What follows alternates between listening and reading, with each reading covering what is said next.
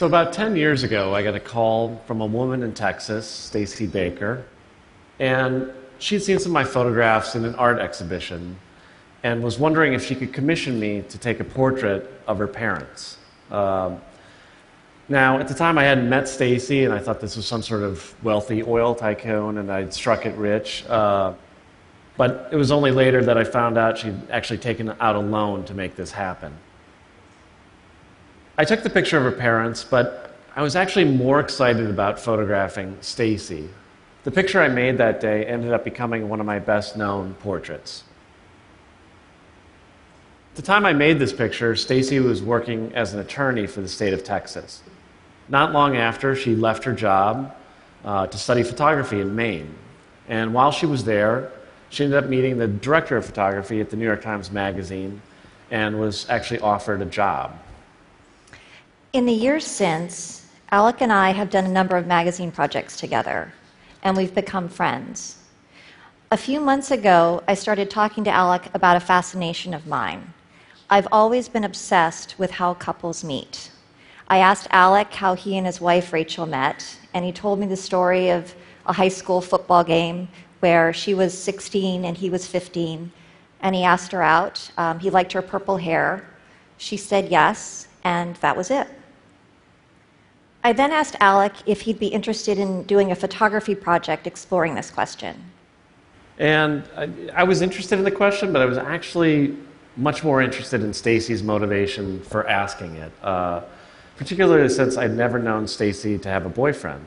So, as part of this project, I thought it'd be interesting if she tried to meet someone. So, my idea was to have Stacey here go speed dating in Las Vegas on Valentine's Day.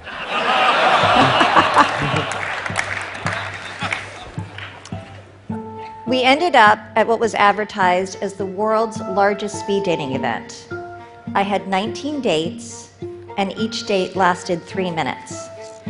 Participants were given a list of icebreaker questions to get the ball rolling. Things like, if you could be any kind of animal, what would you be? That sort of thing. My first date was Colin. He's from England, and he once married a woman he met after placing an ad for a Capricorn. Alec and I saw him at the end of the evening, and he said he'd kissed a woman in line at one of the concession stands. Zach and Chris came to the datathon together. This is Carl. I asked Carl, What's the first thing you notice about a woman? He said, Tits.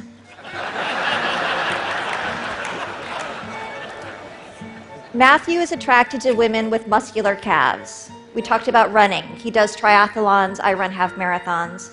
Alec actually liked his eyes and asked if I was attracted to him, but I wasn't, and I don't think he was attracted to me either.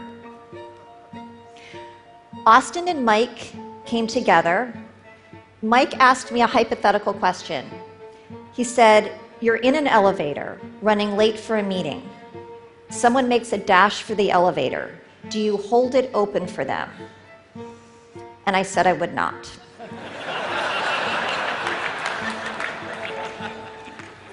Cliff said the first thing he notices about a woman is her teeth, and we complimented each other's teeth. Because he's an open mouth sleeper, he says he has to floss more to help prevent gum disease. And so I asked him how often he flosses, and he said every other day. now, as someone who flosses twice a day, I wasn't really sure that that was flossing more, but I don't think I said that out loud. Bill is an auditor, and we talked the entire three minutes about auditing.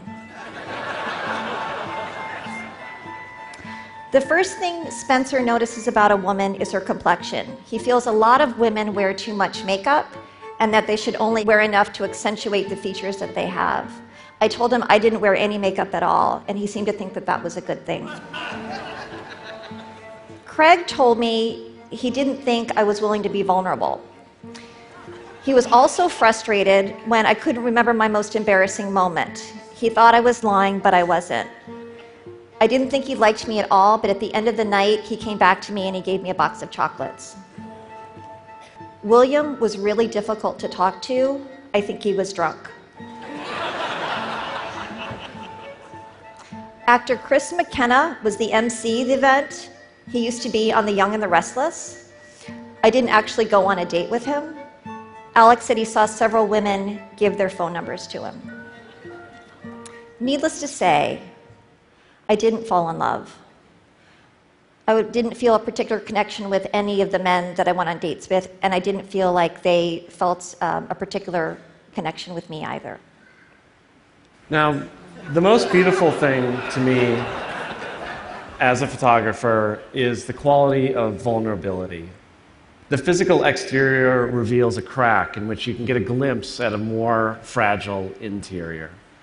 At this Datathon event, I saw so many examples of that, but as I watched Stacey's dates and talked to her about them, um, I realized how different photographic love is from real love.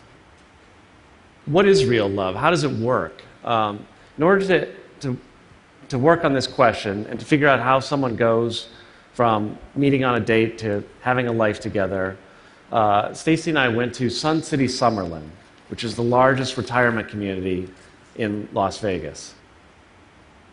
Our contact there was George, who runs the community's photography club. He arranged for us to meet other couples in their makeshift photo studio. After 45 years of marriage, Anastasia's husband died two years ago, so we asked if she had an old wedding picture.